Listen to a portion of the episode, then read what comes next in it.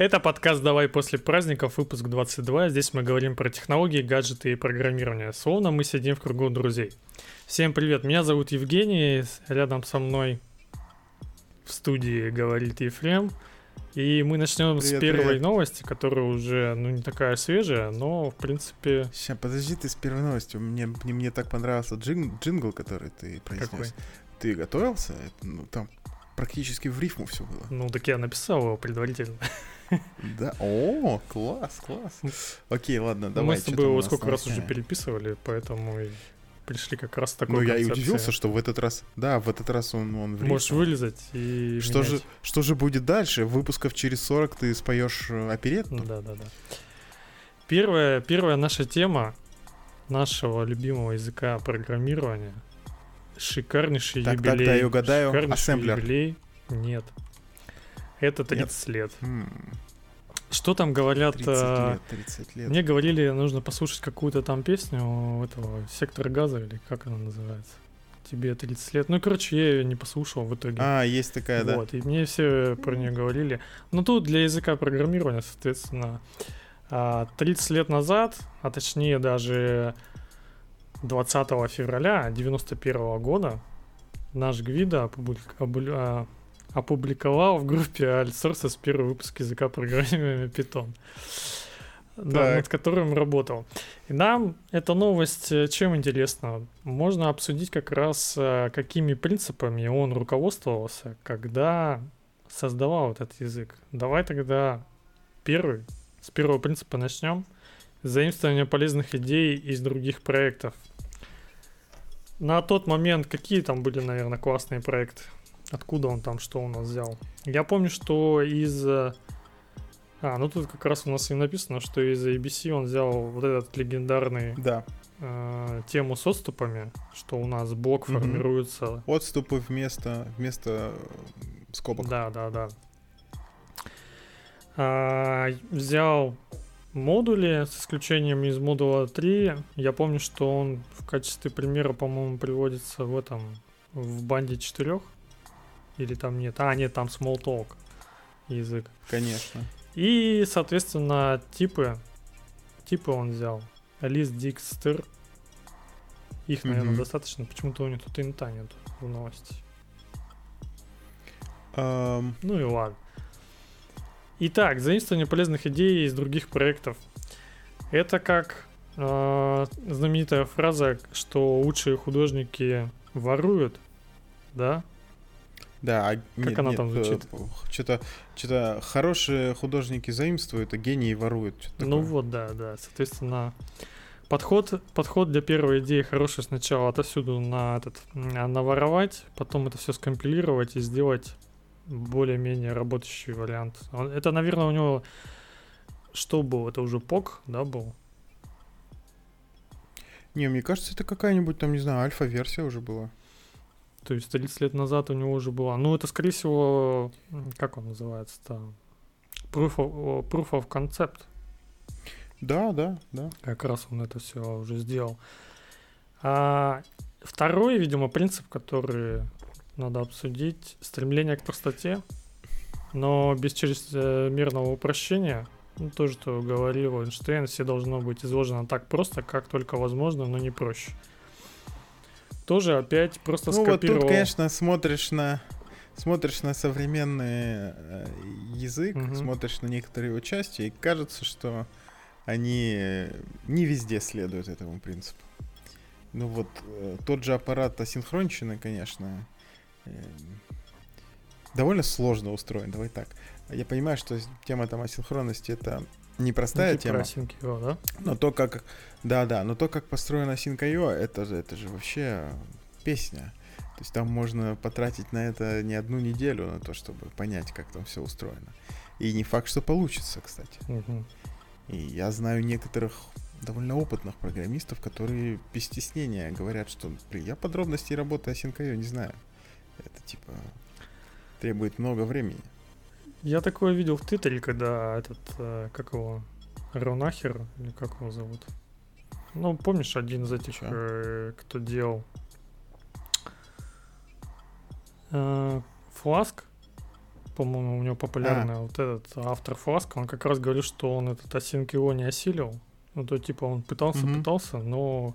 в итоге за год так и не осилил. То есть там прям слишком много конструкций введено. Ну, то есть просто так с первого раза туда не запрыгнуть.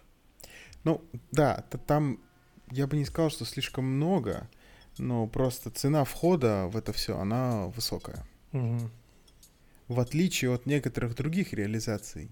Например, э, тот же Курио Дэвида Бизли, про которого я чуть, позже, чуть позже еще расскажу, угу. он гораздо проще.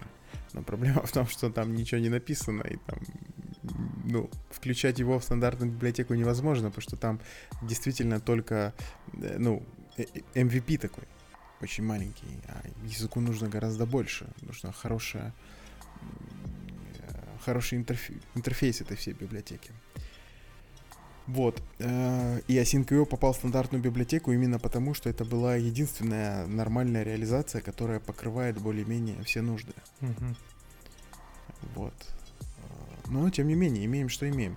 Э, с другой стороны, если посмотреть на это дело с точки зрения клиента, ну, то есть программиста, который всем этим угу. пользуется, то там довольно приятно и удобно все. Там все хорошо прям ты берешь и используешь. И очень многие моменты хорошо продуманы. А, там те же интерфейсы э, хорошо прописаны. Ну, там про документацию я молчу, понятно, что она хорошая. И ты просто берешь и, используешь отлично. Проблемы наступают на там, следующих шагах, когда ты пытаешься понять про глубинные детали. Ну, может быть, они большинству программистов и не нужны, действительно. Мне кажется, для таких случаев как раз выручают всякие эти кукбуки, которые делают вокруг этого всего. И ну, вот решают, мы с тобой опять да. сейчас начнем, опять начнем довольно холиварную историю. Ну, я за то, чтобы все-таки понимать, как там, что под капотом устроено. Ну... Если ты так или иначе делаешь что-то сложное, большое, то ты рано или поздно упрешься в то, что что-то работает как черная коробка, какой-то элемент магии присутствует. И в такой ситуации mm-hmm. часто возникает история, когда ты 2-3 недели тратишь на то, чтобы какой-нибудь баг закрыть. Для меня, наверное, во всей этой ситуации идеально было бы, вот ну, берем обычного какого-нибудь инженера, он применяет свои инженерные принципы, ну, стандартные для построения вот этого всего софта, и берем другого инженера. И они, соответственно, решают вот эту вот э, задачу с асинхроничной, просто выращивают два, ну, что-то типа фреймворка параллельно. И примерно там э, взять поправку на время, то есть они это все сгладят и отполируют, и у тебя, соответственно, получится две концепции, и вот уже оттуда можно воровать себе на реализацию на третью, как, как вот, ну, по-правильному говоря. Ну, то есть заносить вот получается в ядро. Я бы, наверное, как-то Тут так вспоминается делал. картинка X, из XKCD про то, как формируются стандарты. Да. Ну, самый последний стандарт э, более объемный и больше всего охватывает всяких случаев. Почему бы и нет? Ну да. Хорошо. Давай дальше. Что у нас там еще из принципов? А, следование философии Unix, соответственно, которой программа реализует какую-то одну функциональность. Но делают это хорошо. Ну, это, кстати, угу. как он называется? Принцип ответственности. Принцип одной ответственности. Как он там звучит, я уже не помню. Ты помнишь? Да, single responsibility. Да, да, вот, вот это вот. И не знаю, на, насчет того, что это в Unix философии есть или нету, я, кстати, не силен. Да, конечно, ты что, весь Unix же об этом. У тебя есть там маленькая программа, которая умеет э, отображать список э, файловых дескрипторов директории, называется ls.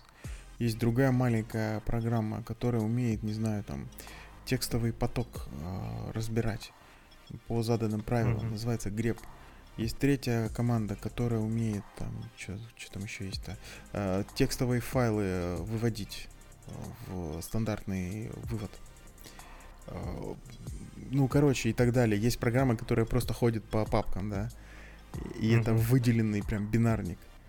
И, и, и там все такое. И это так круто, потому что есть э, супер мощный инструмент А, значит, первое. А, унифицирован интерфейс всех этих программ.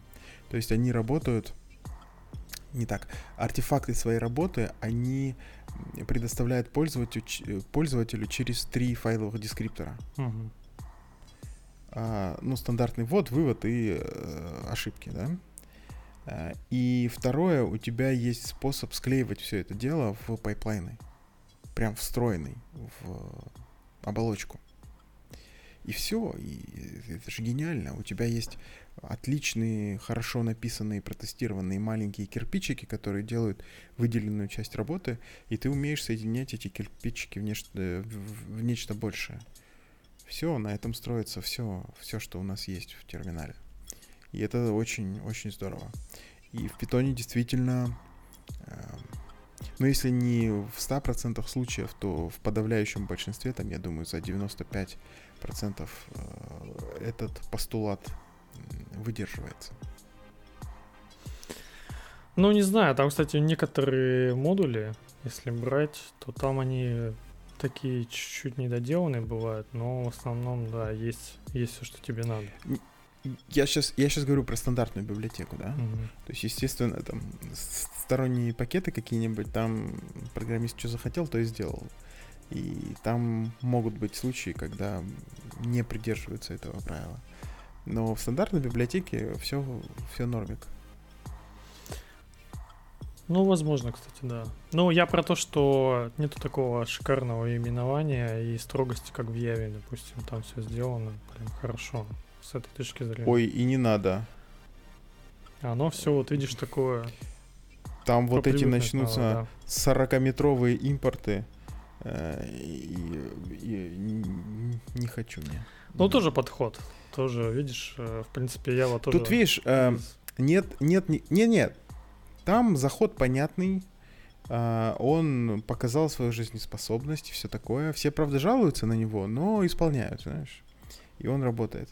Но тут у нас история в том, что у нас, ну, во-первых, язык там интерпретируемый, и у нас, в принципе, uh, такое окружение, которое не накладывает никаких жестких э, ограничений, делай, что хочешь, uh-huh. да, там Хочешь выстрелить себе в ногу, пожалуйста, ты можешь там встать на нее, потом выстрелить, потом еще раз. Ну, короче, ты ограничен только своей фантазией. Но с другой стороны, э, есть такие вот, ну, советы старших товарищей, которые э, исполняются в стандартной библиотеке. И благодаря им, в том числе, стандартная библиотека довольно приятная. И, и она много чего умеет, и проблем с ней нет. Вот. Mm-hmm. Поэтому ну, если у тебя хватает квалификации, э, то ты делаешь все хорошо и чисто. Если не очень, то да, тогда ты можешь себе навредить. Ну, я, скорее всего, склонюсь к тому, что лучше стало со стандартной библиотекой в третьей версии. Вот. Во второй там что-то тоже было недоделано. Давай тогда к следующей пойдем а, не слишком заботиться о, про... о производительности, оптимизации можно добавить по мере необходимости, когда они понадобятся. Вот тут как раз и они не заботились особо с питоном. И он, наверное, как раз и стал чем-то простым. А, это правда. А, то есть, с одной стороны, у нас есть интерпретируемый язык, что, ну, в принципе, дальше про скорость можно забыть. Uh-huh. И Хотя я сейчас сам с собой поспорю, и у меня будет оговорка. А, с другой стороны, а, мы в принципе изначально, ну, то есть не мы, а Гвида, изначально а, вот такой вот обрисовал себе круг, да, что я думаю в первую очередь об, об удобстве и о функциональности. Про скорость мы думаем по мере необходимости. Ну вот результат. Вот результат. А с другой стороны, это вот та часть, которой я сам с собой спорю. Если мы говорим про асинхронный подход в программировании и какие-нибудь стандартные там сетевые задачи, прочитал откуда-нибудь, записал в другое место, направил запрос, там, не знаю, файла дождался. В общем, стандартная такая сетевая, э, сетевая история, то а, вот это проседание производительности программ, реализованных на питоне, оно нивелируется. То есть, если сравнивать с какими-нибудь компилируемыми языками, э, там, типа, не знаю, Голенга, то речь уже не идет про там порядок 2-3. Угу. То есть речь идет о том, что там, ну, в 2, ну, в 3 раза в некоторых случаях будет медленнее. Но с этим можно жить. Зато писать программу, типа, там, в 4 раза быстрее. Хм. Я как раз, кстати, смотрю на вот эти вот три вехи в питоне, когда была версия 1.0. Потом, оказывается, была еще версия BeOpen, если ты слышал про это, нет. BeOpen Python Lab называлась. Потом версия 2.0 и текущая как раз это вот 3.0, третья версия. И в ней уже там подобавилось очень всего много. Это правда, да. Надо сказать, что вот с версии, ну, 3.3, 3.5 точно, но вот, по- по-моему, в 3.3 уже довольно сильные были изменения как раз э, в части стандартной библиотеки, связанной с асинхронщиной. И это действительно, ну, как будто бы новый язык. Вот ты вроде uh-huh. знакомые слова пишешь, там, э, ты давно их знаешь, но стандартная библиотека сильно поменялась, интерфейсы поменялись, и э, надо было прям садиться и заново изучать э, документацию и заново учиться всем этим пользоваться. И это было классно. Это было прям вот, знаешь, такое, типа вот ты пользуешься вроде инструментом уже давно, э, казалось бы, знаешь его, и мелкие конструкции ты продолжаешь использовать mm-hmm. так, но эм, э, высокоуровнево с точки зрения там архитектуры приложения у тебя кардинально все поменялось и хм. заметно лучше все стало, и это было офигенное ощущение. Да, соглашусь с тобой. Вот, кстати, про Sync.io можно еще раз вспомнить. Э, следующий принцип так. не пытаться бороться со сложившимися вещами, а плыть по течению. Он, наверное, как раз использовал этот принцип в Async.io и уже, в принципе, и при, приняли его. Ну, еще раз скажу, что да, во-первых, так, а во-вторых, ну, альтернативы-то особо не было. Угу. Поэтому... И следующий принцип как раз про твои... Можно было, короче, написать его как альтернативы больше не было. Это избегать перфекционизма. Обычно хватает и уровня достаточно хорошо. А Sync.io угу. как раз и был тем достаточно хорошо. Да, судя по всему так. Последний, последний, который он использовал, иногда можно срезать углы, особенно если что-то можно сделать позднее. Это сильно коррелирует с пунктом про производительность, чувствуешь? Ну, кстати, можно было. Это да. такое частное, частное утверждение предыдущего пункта. Угу. И у него там есть остаточные всякие принципы, можно их тут, наверное, просто из интересных какие-нибудь выбрать. А, то, что реализация не должна привязана быть к платформе, мы знаем, что он хорошо, то есть программа как э, написанная там, допустим, для, для Linux и для Винды практически запускается одинаково. Ну, потому что интерпретатор. Угу. А, не, не нагружать пользователей деталями. Тут имеется в виду пользователи, это как раз программисты на языке Python, а, обработку которых можно взять на себя машина. Это вот, наверное, что-то из динамической типизации. Похоже на, на вот этот вот принцип, который он использовал. И я бы, наверное, еще что-нибудь добавил. Что бы ты сюда добавил еще? Не, не нагружать пользователя а, куда деталями и... в языке. Um... Ну вот как раз я думаю, да, протипизация тут обычно хорошо подходит. И даже не знаю, кстати. Ну, тут э, с разных сторон можно зайти. Отсутствие вот этих э, скобок, про которые мы говорили, и отступы, это тоже вот отсутствие нагромождения. Mm-hmm. Вообще синтаксис э, становится таким легким и э, приятным для прочтения. Ну, то есть э, мы же все помним, да, что э, читать программу на питоне примерно так же, как на естественном языке. Uh-huh. Ну, то есть ты как будто бы читаешь на английском языке, да, там пропущены предлоги, там часто существительных нет, в основном глаголы какие-то, но смысл понятен. Uh-huh. А, что еще? Э, ну, про типизацию ты сказал. Угу. Из головы, видимо, эти, вот эти вот батарейки как раз, наверное, тебе не нагружают деталями, которые идут в составе языка самого.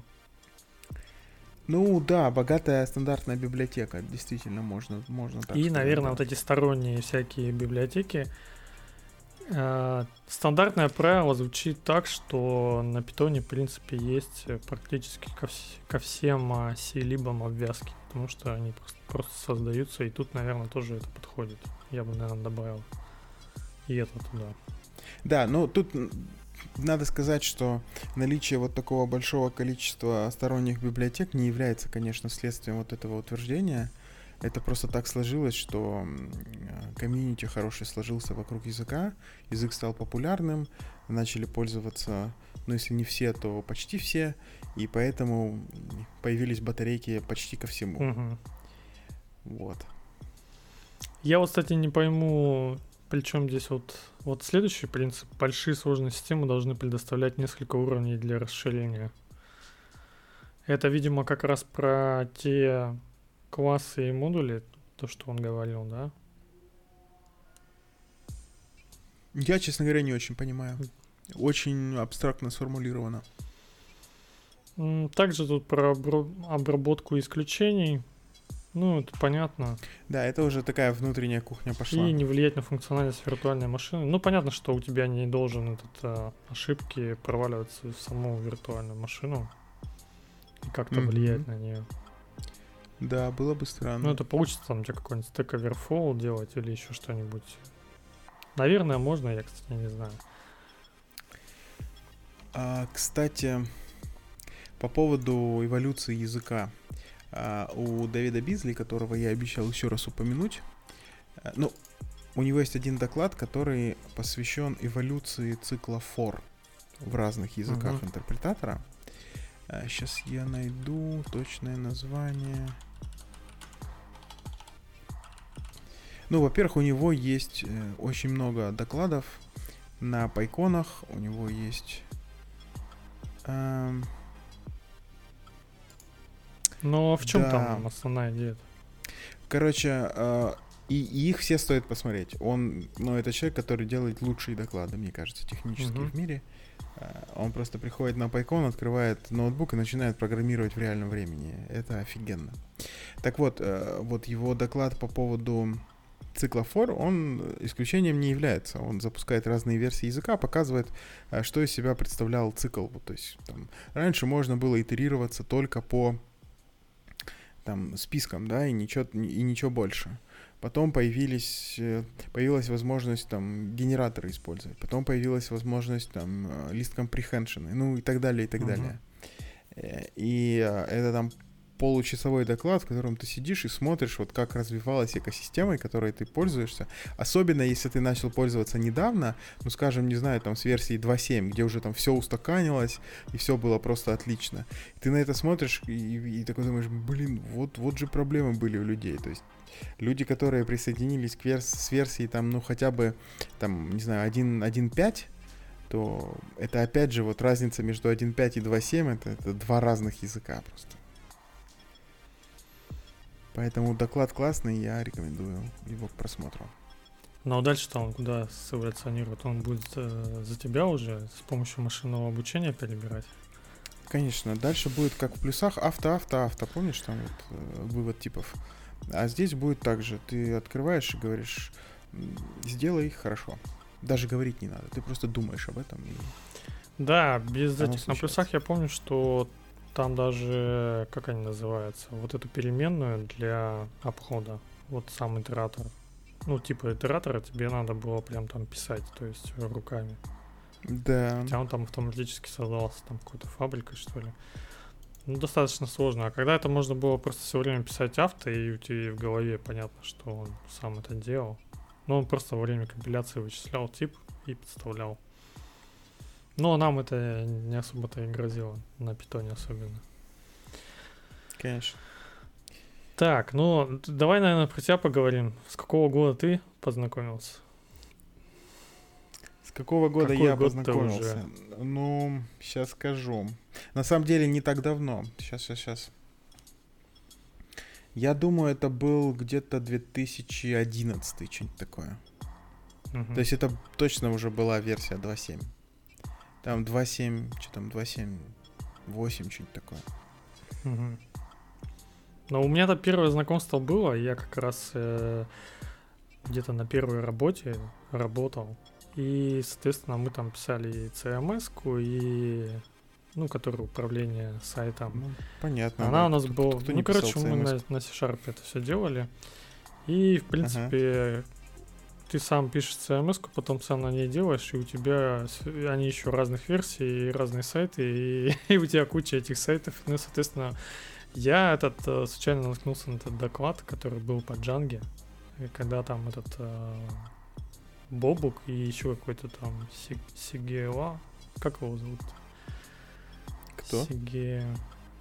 Сигалович? Сигалович, да. И они как раз э, ага. показывали Django 0.9. Что это такое, типа, и как, как прикольно это делать. Ты такой, знаешь, смотришь на свою CMS-ку и то, как там декларативно у тебя можно описывать саму модель, и у тебя там само все строится, плюс там миграции еще подкатились, плюс вот эти вот всякие формы, и практически за тебя вот все дело.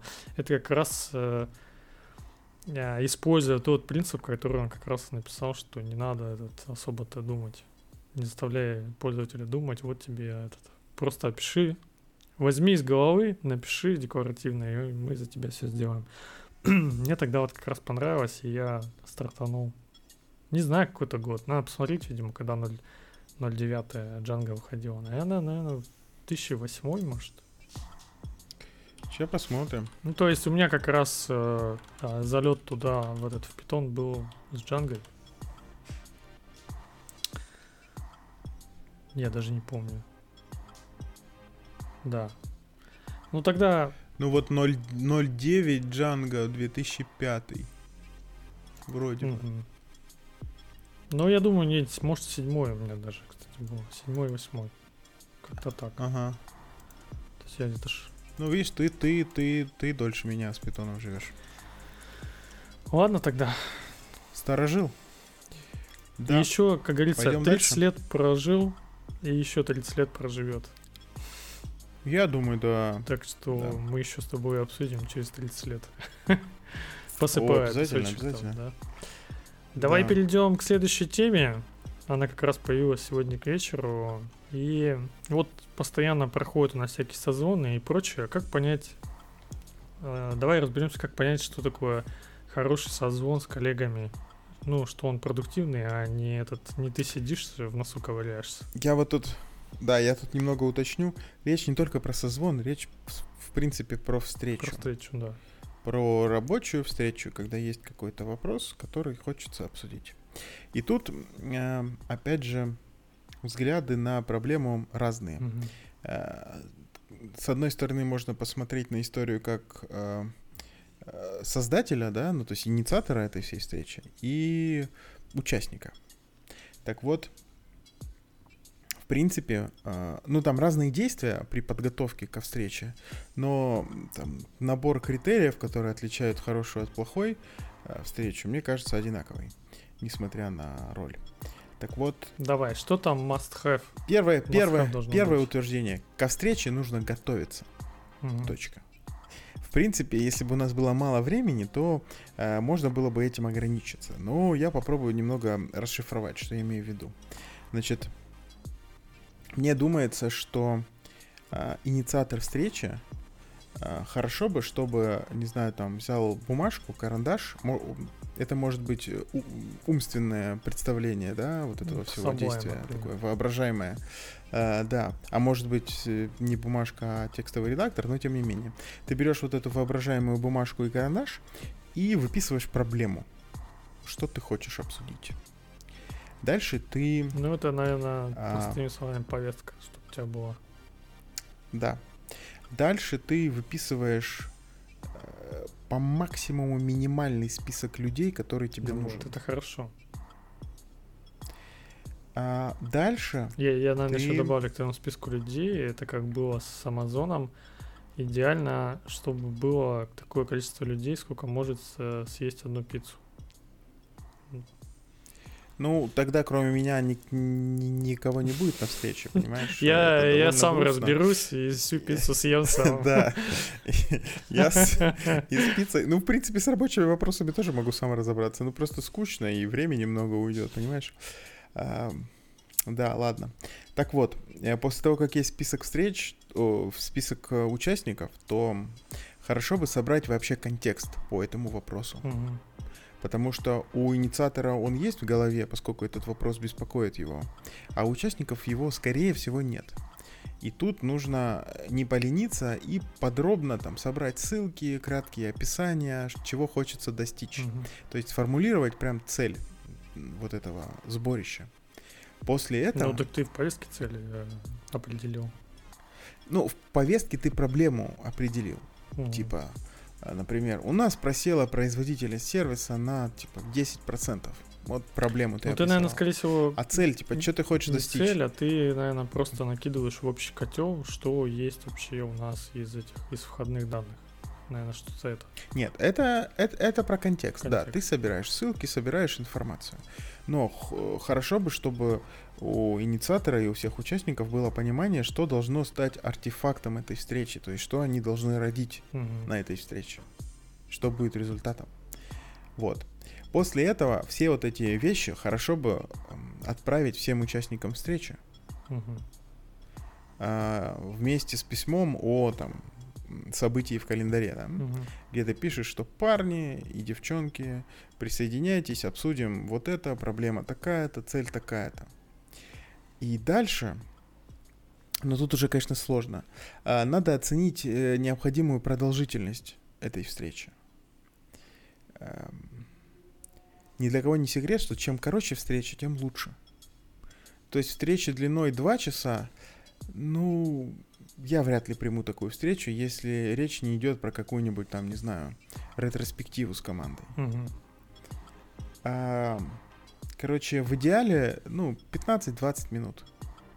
А, бывают сложные темы, когда, не знаю, там а, обсуждается реализация какой-нибудь функциональности, связанная с э, изменениями там в нескольких командах сразу, да, и там нужно про интеграцию подумать, про изменения в каждом куске и так далее может быть, там до часа э, можно растянуть. Э, вот. Но вот больше часа уже такой вот желтый флаг. Э, два часа это красный флаг. Вот между ними что-то промежуточное, mm-hmm. там какая-то вот такая линейная зависимость. Ну вот. И хорошо бы, чтобы, ну, если это не срочный вопрос, и его можно поставить, скажем, не на сегодня, а на завтра или на послезавтра и так далее, то хорошо бы сразу какой-нибудь канал обдумать, э, где можно устроить такое асинхронное общение. Ну, то есть можно просто написать свои мысли. То есть вот участники встречи видят описание и сразу накидывают какие-то вопросы, пояснения и так далее. Есть э, немаленькая вероятность того, что встреча синхронная не нужна. То есть mm-hmm. там, через какое-то время вот таких вот обменов сообщениями инициатор этой встречи получит необходимую информацию и закроет потребность свою. И дальше где-нибудь там напишет всем, что парни, спасибо, бла-бла-бла, обсудили, решили. И зафиксирует вот этот артефакт. И не нужно будет... Соз... Или, не знаю, встреча будет... Э, представлять из себя пятиминутное приветствие, десятиминутный смолток и заключение, что резолюция такая-то, всем спасибо, расходимся. Ну, есть такое мнение, да, и такой классный прием. Тебе для какого-то конкретного вопроса нужно просто соединить людей в чатике, и оно все начнет двигаться дальше. Да, То есть ты да, просто да. нужных людей свел, и оно зашевелилось. Я бы, наверное, еще добавил к твоей теме, что можно так сказать, э, во время встречи нужно на что-то типа закоммититься. То есть мы говорим на какие-то определенные шаги, то есть у нас, э, как ты говоришь, артефакт, да, допустим, задачи в жире, ну и они, да. скорее всего, должны, этот, э, как говорится, засмартированы. То есть там нужно на каждую задачу свой исполнитель, а, свой срок, да. чтобы она была Задача без понятно описана. Это долгострой. понятно описана. И что-то там еще, я уже не помню. Ну, вот эти смарт системы по да. ней. Вот я бы, наверное, еще такое добавил, что ты, если будешь делать следующую встречу, то ты, а, так как записал вот этот артефакт, то есть в твоем случае, если ты отсылаешь его на почту, то ты можешь, э, соответственно, на следующей встрече и сравнить, ну, то есть факт-чек, то есть ты на что планировал, что, типа, у тебя по факту получилось. И, соответственно, дальше уже там принимать решения. Вот, я бы, наверное, добавил тоже это. Да, согласен. Тут еще можно э, обговорить э, про то, с чего мы пытались начать, про то, что мы сейчас встречи проводим удаленно, угу. и тут э, некоторые нюансы появились. Мы, правда, их там в предыдущих выпусках как-то обсуждали, но в рамках других тем тут будет не лишним еще раз это упомянуть. Mm-hmm. Хорошо бы на встречах, на которых э, там у тебя активная роль, и вообще, в принципе, у участников активная mm-hmm. роль, то есть вы обмениваетесь мнениями, там вопросы задаете и так далее, включать камеру. Это невероятно улучшает вообще ощущение от такого общения а, и снижает нагрузку на мозг, поскольку выясняется, что если мы с кем-то общаемся и этого человека глазами не видим, то мозг там в фоне пытается представить, как этот человек выглядит, как он сидит, что он, как, у него там губы двигаются и так далее. И это центральный процессор нагружает лишними действиями. Ну, вот. наверное, приятно, что ты видишь, когда другой говорит, ты, соответственно, просто смотришь, там э, губы шлепают, значит, можно, в принципе, подождать, пока они отшлепаются, и все. А так непонятно. Да.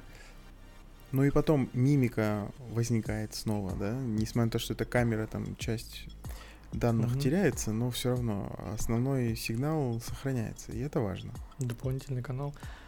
Да. Дальше пойдет э, от меня история такая немного, ну, аудиофильская. Хочется, чтобы у участников были нормальные микрофоны. Угу. А, и... Ну, приятно чтобы... разговаривать с человеком. Да, как, да. Ну вот звонишь тебе, например. Как с настоящим. И все. Да, и, и, и в уши льется хороший звук. А звонишь кому-нибудь, у кого нет такого микрофона, и все, это страх и боль. Такие дела. Но это, видимо, просто не подумали про других. Что бы еще я добавил? Наверное, из, из uh, офлайн общения. То есть мы с тобой говорили, видимо, что подходит и для онлайна и для офлайна. Ну, в основном для офлайна. Да, первая часть универсальная, универсальная. Была, конечно. Но, видимо, для, для онлайна, как, когда тебе, кстати, лучше для, для более сложных вопросов ты куда поставить? Лучше встречу на начало дня или на конец? Как тебе удобнее? Если бы у меня, если бы у меня была такая возможность, я был бы очень рад. Но сейчас встречи ставятся туда, где есть свободная дырка. Угу. Э, и хоть как бы ее втиснуть и ну, все. Ну как ты считаешь, тебе удобнее какую? Ну, ты знаешь, на, Блин, на мажорном аккорде заканчивать рабочий день или начинать на мажорном, чтобы сразу в пучину влетать. Знаешь, как этот говорят, э, с, э, книжка есть. Сначала, типа, с утра съедай лягушку, ну, делай какую-нибудь работу, которую надо делать, но тебе неохота ее делать, но надо. Да. Не хочется, да. Вот. Ты бы вот при таком ситуации я, куда поставил? Я стараюсь придерживаться, я стараюсь придерживаться именно такого подхода. То есть ту работу, которую я не очень хочу делать, я делаю с утра. Но тут есть противоречащее немного правило, что если есть какая-то задача, которая требует э, там не просто механических уже действий, которые там впитались в руки, а все-таки использование мозга, то ее я ставлю вот на, первое, на первую половину дня. Угу. Или на после четырех. То есть у меня вот два периода, когда я э, хочу и люблю вот такими вещами заниматься. А такую рутину на серединку дня, в общем. Но у тебя, кстати, есть э, какой-нибудь протокол по поводу общения, если ты вот, допустим, моделируешь? То есть там, ну что ты прям открыто знакомишь человека, то есть сам говоришь, либо человек сам про себя говорит, типа я такой-то, делаю то-то, и этот, и дальше идешь и даешь ему там две минуты. То есть у тебя вот такие какие-то есть наборы? Um, Ну, надо сказать, что большинство встреч у нас проходят все-таки а, с людьми, которых мы хорошо знаем. Это либо внутри команды, mm-hmm. либо там соседние команды, с которыми мы, ну, очень много общаемся. Но вообще, если вот такая встреча, что люди внешние, а такие тоже есть, а там компания-партнер, например, какая-нибудь, mm-hmm. то есть это вообще не коллеги прямые, то, ну, мне кажется, хорошо бы, чтобы каждый сам о себе сказал. То есть я представляю, я говорю, что типа вот это Вася Васильев, он занимается у нас программированием, вот он сейчас про себя расскажет. И он говорит, что да, он Вася, да, он программирует и любит Golang. А допустим, давай такая ситуация, человек говорит на митинге очень медленно. Что ты будешь делать? Будешь um, его торопить или тут нет? ничего не... Тут, тут зависит, опять же, да. У меня сегодня все ответы расплывчатые, но правда, ты очень сложные вопросы задаешь. Да-да-да. Я на самом деле не уклоняюсь, я просто знаю, что разные, э, с разными людьми надо по-разному. Так вот, если я знаю этого человека, и он, в принципе, ну, как бы у него стандартная скорость речи не такая медленная, как ты сейчас изображал, uh-huh то тут два варианта. Либо тема сложная, и он на ходу как бы думает, и тем самым, ну, из-за этого тормозит.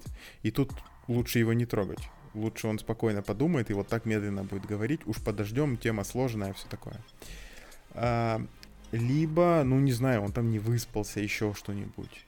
И тогда надо, с одной стороны, не сбить его с мысли, а с другой стороны, как-то, ну, подстегнуть и тут хорошо работают э, наводящие вопросы. То есть вот человек вот так долго mm-hmm. говорит, а если ты уже понимаешь, что он имеет в виду, то можно успеть между двумя слогами быстренько вставить фразу, которая предвосхищает его предложение. Ну понятно, да. А... Короче, это сложная техника. Тут э, нужен опыт. У меня каких-то готовых советов нет. Ну вот идеально, смотри, у тебя есть полчаса, ты стараешься в полчаса уложиться, ну то есть так разбить тайминги, чтобы в полчаса лезть, или э, если ничего дополнительного не идет, там, допустим, человека, который говорит, ну то есть он там сказал уже всю необходимую информацию, ты прекращаешь его и досрочно заканчиваешь митинг, когда уже все разрешилось. Либо будешь э, больше информации использовать. Нет, если я получил э, действительно там полную картину и мне все понятно, угу то, скорее всего, я буду завершать эту встречу досрочно. И дам времени всем участникам встречи чуть больше на себя, да. Единственный фактор, который заставит меня ну, использовать все время запланированное, это а, дать коллегам пообщаться вот просто, ну, на какие-то Может, свободные, типа отвлеченные темы. Да, потому что этого общения сильно не хватает. И если у людей хороший контакт налажен, и mm-hmm. это не превратится там в 10-минутное молчание, то отлично. Ничего плохого я не вижу в том, чтобы использовать все время и поговорить, не знаю, о погоде, еде, чуть о чем там люди говорят. Так а, как в итоге заставлять, чтобы камеру-то включили? А очень просто, ты говоришь, включите, пожалуйста, камеры, и ты не поверишь, но это работает. Так просто? Говоришь, я уже забыл. Я, да, да, все очень просто. Надо просто с людьми разговаривать. Ты говоришь, что я уже забыл, как вы выглядите, включите, пожалуйста, камеру. Там все люди включают. Борода такая, знаешь, человека не узнать, уже там нарастил. Да, да, нормально. Так. Ну, у нас с этим проблем нет. Я, ну, то есть, нет таких людей, которые там принципиально не включают mm-hmm. камеры. На общих встречах, где много людей, да, там многие не включают. Но если встреча такая, ну, местечковая, и, и, и уж тем более встреча один на один, там все с камерой. Ну, я знаю, что по скайпу где-то больше 20 обычно выключают, потому что у некоторых тормозит прям. Но это, видимо, из реализации скайпа. Да, переходите. На Zoom. Переходите на Zoom. Ну, Zoom, наверное, ничем не лучше. Нет? А, он лучше тем, что он не тормозит, но он, возможно, хуже тем, что он очень много ресурсов потребляет. Это да, кстати, я вот сейчас смотрю, у меня идет э, запись зума, и 2800 оборотов показывает. 65 градусов греется. Практически да? этот. Ну, получше, кстати, чем скайп, если так он говорит. я вот как раз могу писаться, а, ну... потому что у меня даже вентилятора сейчас не слышно практически. Ну вот у меня сейчас, смотри, э, Zoom занимает 40% ядра. Угу. В принципе, жить можно. Там еще Reaper двадцаточку забирает. А, и 40 забирает Core Audio угу. D. Ну, в общем, на шести ядрах не страшно. А, я думаю, мы с тобой поговорили нормально про эту тему. Я больше из головы что-то ничего достать не могу. У тебя есть еще что-то добавить? Да, пользуемся. Пользуемся советом выше, мы получили всю необходимую Молодцы, информацию. Поэтому закрываем тему. Не тратим, не тратим времени, закрываем тему, идем. Ладно, дальше. идем дальше. А, как раз интересная тема про модульный ноутбук, который представил стартап Framework. Что интересно, что в нем, в принципе, э, ремонтопригодность, я думаю, что 10 из 10. Вот если так вот рассматривать, у тебя, в принципе, там отключается практически... Так, не, ну подожди, сейчас, сейчас посмотрим. У них процессор, процессор запаян на материнку? А, позволяет быстро снимать экран, клавиатуру, оперативную память, SSD, аккумулятор и даже модуль Wi-Fi. Ну, кстати... О, а процессор нет? Процессор нет, вот потому что нету мобильных, которые в сокет вставляются. Ну, я же, да. я знаю, я поэтому и спрашиваю. Ну, кстати, если десктопные, по-моему, им нужно больше охлаждения и, и сокет. Так что... Ну, там TDP больше у десктопных, там в, в ноутбук вряд ли ты засунешь, греться будет сильно. Да. Э, мы, наверное, вернемся к тому, как раньше выглядели вот эта электроника. Даже можно поговорить про смартфоны, когда... Не знаю, у меня была Motorola, когда можно было там менять батарейку. Ну, вот эти Motorola, где-то что такое можно, Java был. Ну, вот эти Java Applet запускать, или как они назывались. И, в принципе, можно было менять батарейку, а потом, когда появились эти современные смартфоны, у нас э, забрали батарейку, а если... Ну, ну, почему же? Ее, ее все еще можно поменять, просто самостоятельно это сложно сделать. Да, самостоятельно сложно. А дальше, если мы, видимо, какие-нибудь э, компьютеры будем рассматривать, то начали распаивать оперативную память, насколько я помню. О, да. И... да. Э, вот все вещи, которые ты говоришь, мне кажется, первопроходцем стала Apple. И последнее, по-моему, запаяли уже и батарейку. Даже я, кстати, не помню, если новые эти Lenovo смотришь, которые выходят, которые вот эти фингпады классные. У них вроде ага. даже уже сейчас батарейки не меняются, только, наверное, это у X серии. Не знаю, про Lenovo не могу ничего сказать, это все печально. Эм, казалось бы, да, процедура, к которой мы все привыкли. Я вот помню, у меня это самый был ноутбук Toshiba такой, uh-huh. не помню, как называлась модель. Разбирал. Но там тоже можно... Да, конечно, я постоянно его разбирал. Мне просто нравилось его разбирать. Я делал вид, что его нужно почистить. Разбирал его, собирал, разбирал, собирал. И все было отлично. И э, жесткий диск я там менял несколько раз. Сначала на большего объема, потом на SSD. И э, оперативную память расширял. Ну, короче, железка как железка. То есть ты ее апгрейдишь и живешь с ней счастливо. А тут ты, короче, покупаешь железо, оно отличное, быстрое, все хорошо – но ничего поменять и заменить ты тут не можешь. Через три года. Начали у нас, да, начали у нас отбирать э, замену э, этой самой оперативной памяти, запаля, э, запаяли ее на плату. Угу. Потом туда же добавили SSD, то есть уже просто диск не а поменять. у меня, кстати, да, у меня 2015 года там еще, я недавно разбирал, можно поставить SSD. М? Вот, вот, да, ты вот один из последних счастливчиков. И вот теперь ты еще говоришь, что память, короче, ой, это батарейка. Ну, это, по-моему, уже последний шаг. Можно, в принципе, отливать одну плату уже тогда и делать неразъемными, знаешь, то есть зачем тогда делать винтики, которые на обратной стороне, которые раскручиваются? Ну, все можно запечатать, вот этот нижний топ-кейс и все. Нечего туда лазить. Сломалось, ну, все, пошел в трейдинг, сдал, купил новый. Ну, тогда можно на клепке это все делать и избавиться от этих шурупов и прочего, и прям крепить его очень тоже хорошо. И у тебя будет меньше места, надежнее конструкция. Да, да, да. Слушайте, слушайте нас побольше. Я уверен, нас слушают производители железа. Это бесплатная идея для вас. Так вот, А, мне так кажется, они это все вводили потихоньку, чтобы вот оборачиваемость была больше. Ну, то есть разгонять экономику, больше тратить. Это же все про это. Ну, это про то, чтобы уменьшать себестоимость, конечно же. То есть э, вылить одну плату, на которой все запаяно, гораздо э, проще, но еще более простой, э, простой становится задача сборки этого всего дела. Угу. Ты просто берешь, устанавливаешь одну плату, у тебя архитектура вот этого решения внутри корпуса становится очень простой. Ну, действительно, ты просто разбираешь любой современный ноутбук. Ну, ладно, я говорю любой, может это очень громко. Вот э, пример стартапа фреймворк, наверное, вряд ли подходит под это описание, но тем не менее. Короче, типичный ноутбук какой-нибудь разбираешь, и у тебя там просто вот такая маленькая плата, а все остальное батарейки. И они подключены к плате. И, и все. Это же очень просто. Я просто вспомнил, что было вот этот, как он, Open Hardware, была такая инициатива, чтобы делать как раз ноутбук. Помнишь, такой был?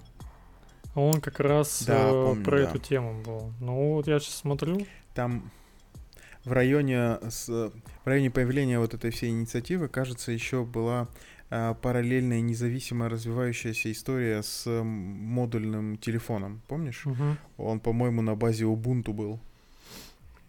Не, да? А еще, а еще у Samsung что-то такое, по-моему, было, а... где можно было камеру менять, оперативную память, там дисплей. Не, дисплей был у Гугла. Ну, был у Гугла телефон вот этот модульный. Я тебе, кстати, скинул ссылку по поводу этого open source ноутбука, можешь посмотреть. А, там как раз э, чем отличается, когда он open source и зацени у него толщину. Я, кстати, не знаю, там не нашел значения, но ты можешь вниз пролистать и увидеть, какой он офигенной толщины. Наверное, как как кирпич. Да, ну вот мой мой старый года так 2007 ноутбук Тошева был тоньше, чем вот это вот все. Он напоминает, знаешь, такой, короче, военный э, инструмент, угу. Который предназначен для диких нагрузок, там работает всегда и везде, переживает падение, э, переезды танком, все такое. Угу. Ну, я вот у него вижу, что можно менять даже Там батарейки, отдельные, ты видишь, какие? Да, отдельные батарейки можно менять, но они, в принципе, Там так и батарейки 3А. Класс. То есть даже если какая-нибудь там ядерная война наступит, то ты можешь, в принципе, батареек найти быстрее, чем, не знаю, там аккумулятор какой-нибудь починить, либо поменять. Ну, тоже достаточно удобно. Есть, есть таких вариантов. Ну, достаточно удобно, это, конечно, громко сказано. Ну, вот куда-нибудь там в деревне жить, знаешь. Мне даже в рюкзак он не поместится в отделение для ноутбуков, понимаешь? Не рассчитана на такую толщину. Отдельную такую сумку надо покупать.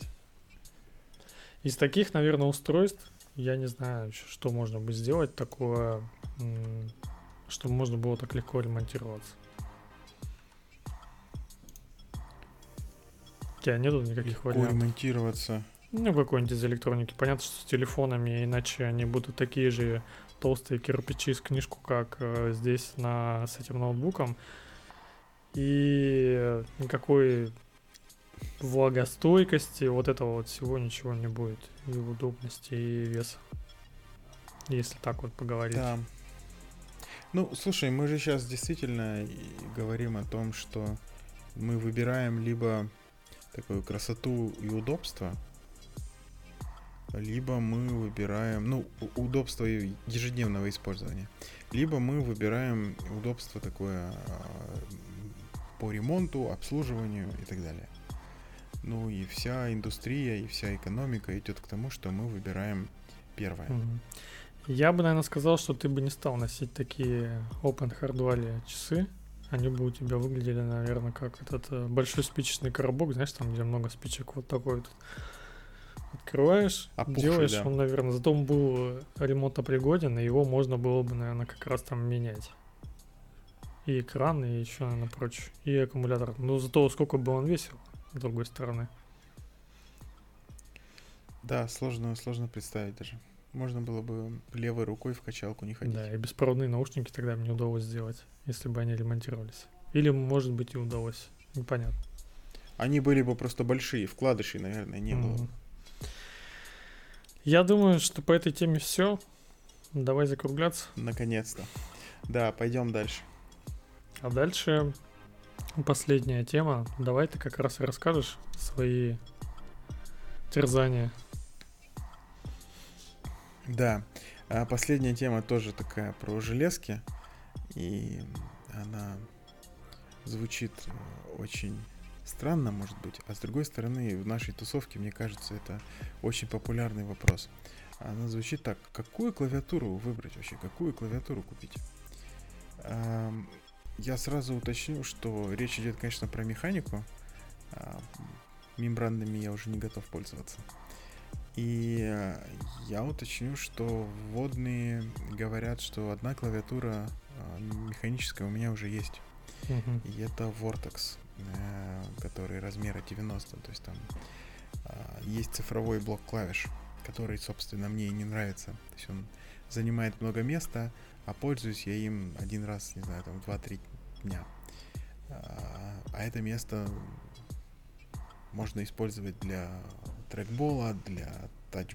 тач... Пада. Трекпада. Трекпада, да. Трекпада, да. А, вот. И, собственно, возникает вопрос, а что бы взять на замену?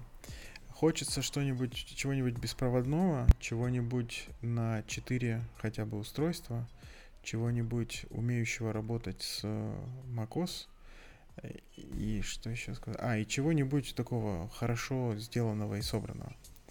А, у меня тут есть в закладках а, клавиатура. Которую ты уже смотрел. А, да, которую я уже смотрел. Она а, такого стартапа. Не помню, как же она называется. Ну а что там, какое Сейчас я пока. А, отличие в том, что она Э, как это, ортогональная она называется, да? То есть там, да? все клавиши, не-не, она, у, у нее все кнопки на клавиатуре расположены в идеальной вертикальной линии. То есть нет смещения между рядами. А, она раздельная, то есть там два островка. У нее на большие пальцы вынесены большое количество кнопок. Угу управляющих. Типа там, ну, пробел понятно, с двух сторон он есть. Э, shift вынесен на большие пальцы, там, escape и так далее. А, все потому, что у нас большие пальцы гораздо сильнее, чем мизинцы. И мизинцами доставать до таких клавиш, которыми ты часто пользуешься, ну, не очень удобно, как выясняется. Угу. А еще она, естественно, программируемая. Ну, ты про то? Есть... Там виндовый, Я про то, что виндовый вот... агент какой-то есть, в нем можно эти макросы запускать, или как? Нет, я про то, что вот те самые дополнительные клавиши, о которых я говорю, можно самостоятельно а, задать значащие э, последовательности для них. То есть ты говоришь, что условно вот эта кнопка у меня Shift, вот это Escape, вот это Enter и так uh-huh. далее. А можешь как-то по-другому это все дело устроить. И у нее классная подсветка, она вся такая красивая, а, в двух исполнениях есть, и, короче, очень сексуальная на вид. У нее одна проблема, в России они не продаются, надо заказывать из Штатов. Uh-huh. И стоит она 400 баксов, что ли, 380, что-то такое. Почти золотая. Почти золотая, да. А, я нашел, кстати, похожую на известном сайте Geekboards. Ты можешь поискать Mistal Барокко. Не, Mistal вообще не Самая такая. последняя, она как раз, видимо, из а... того, что она отсоединяется, там есть Bluetooth. Ну, она на две части разъединяется. Ты можешь там вниз промотать на Mistal, посмотреть, как она разъединяется. Я, кстати, первый раз ее здесь вижу. Она как будто ее об колено сломали. Выглядит примерно так для тех, кто будет слушать. Я же правильно говорю, да? Ты нашел ее? Сейчас, сейчас, я пытаюсь найти в закладках у себя ту про кого. А, Moonlander, все, нашел. Угу. Moonlander называется она. Сейчас тебе скину. И пойду смотреть на Мистл. А что ты еще вот так сходу можешь посоветовать? Я себе думал в сторону Happy Coding, но... Но там и цена выше, конечно, на которую я хочу с Bluetooth. Ее нет в наличии, и непонятно вообще, когда ее даже могут привезти. И я даже не знаю, а надо ли она мне, нужна ли она мне. Ну, то есть, видимо, в Виме каком-нибудь сидеть, она прям кайф. Ну, если ты как раз видел, что там прям кнопок 50, наверное, где-то так. Может, может где-то чуть побольше. Да. То есть не 68 там, или сколько у них должно быть без цифрового блока, или там 70, где-то, да? А они там дальше идут 10 кнопок выкинули, получилась типа вот такая.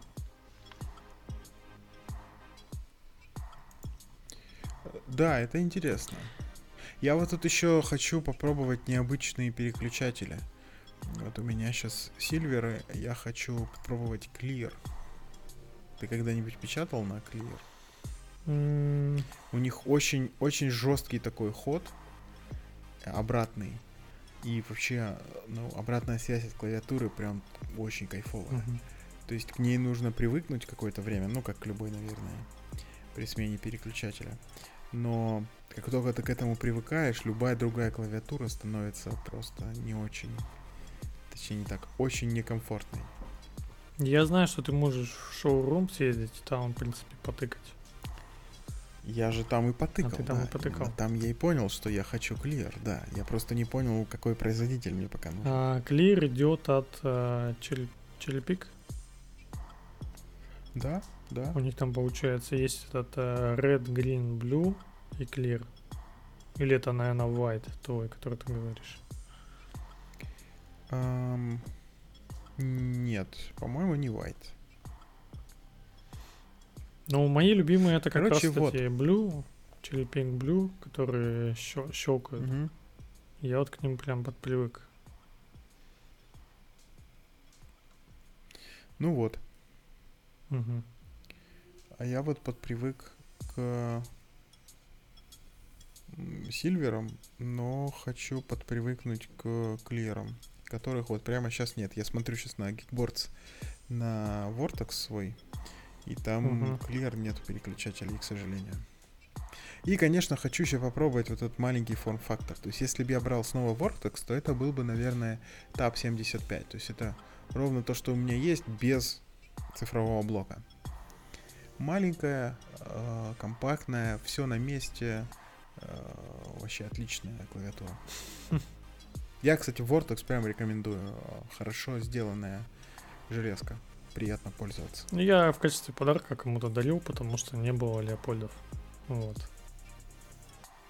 Это ты сейчас так опустил, типа, Vortex, Нет, да, типа, я- Сначала Леопольда, потом... А, у меня-то был Леопольд. У скучный. меня был Леопольд. А, Леопольдов тогда не А. было в этом, но хотелось подарить, а был только Vortex. Очень похож на него. Ну, в принципе, я не прогадал, э, когда выбирал. Оно, в принципе, то же самое. Ну, по, по нажать. Да, Леопольда, конечно, тоже классные. Но они, я не знаю, у Леопольдов есть что-нибудь с macOS совместимое? Ну, у меня вот сейчас работает нормально все. А, ну, отлично. Надо будет, кстати, посмотреть, может, действительно Леопольда взять. Или какой-нибудь DAS keyboard. DAS, DAS, по-моему, еще лучше, но он дороже.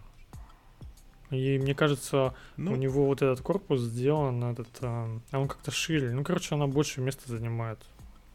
Если ты посмотришь, у нее там еще какой-то, вот которая короткая версия, у нее прям такие лепестки по бокам еще бывают. Ну, то есть нет там 5 миллиметров сверху, слева, справа, снизу, и все, больше ничего не надо. Ну, там, видимо, можно еще что-то да, надо держать. посмотреть. Ну, Карандаш. на клавиатуре экономить такое себе дело. В общем, посмотрим. Ладно, тогда ты как раз прикупишься и расскажешь, к чему ты пришел. Да, я, я правда не уверен, что это скоро произойдет.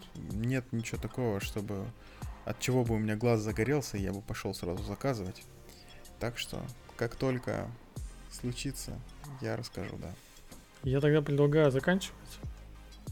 Мы уже, в принципе, заговорились, давай. и уже по темпу видно, что мы уже с тобой этот под, подустали. Нас пора разгонять, пора да? разгонять, Да, да, заканчивать, пора этот заканчивать, встречу заканчивать. и этот митинг, да. Все так.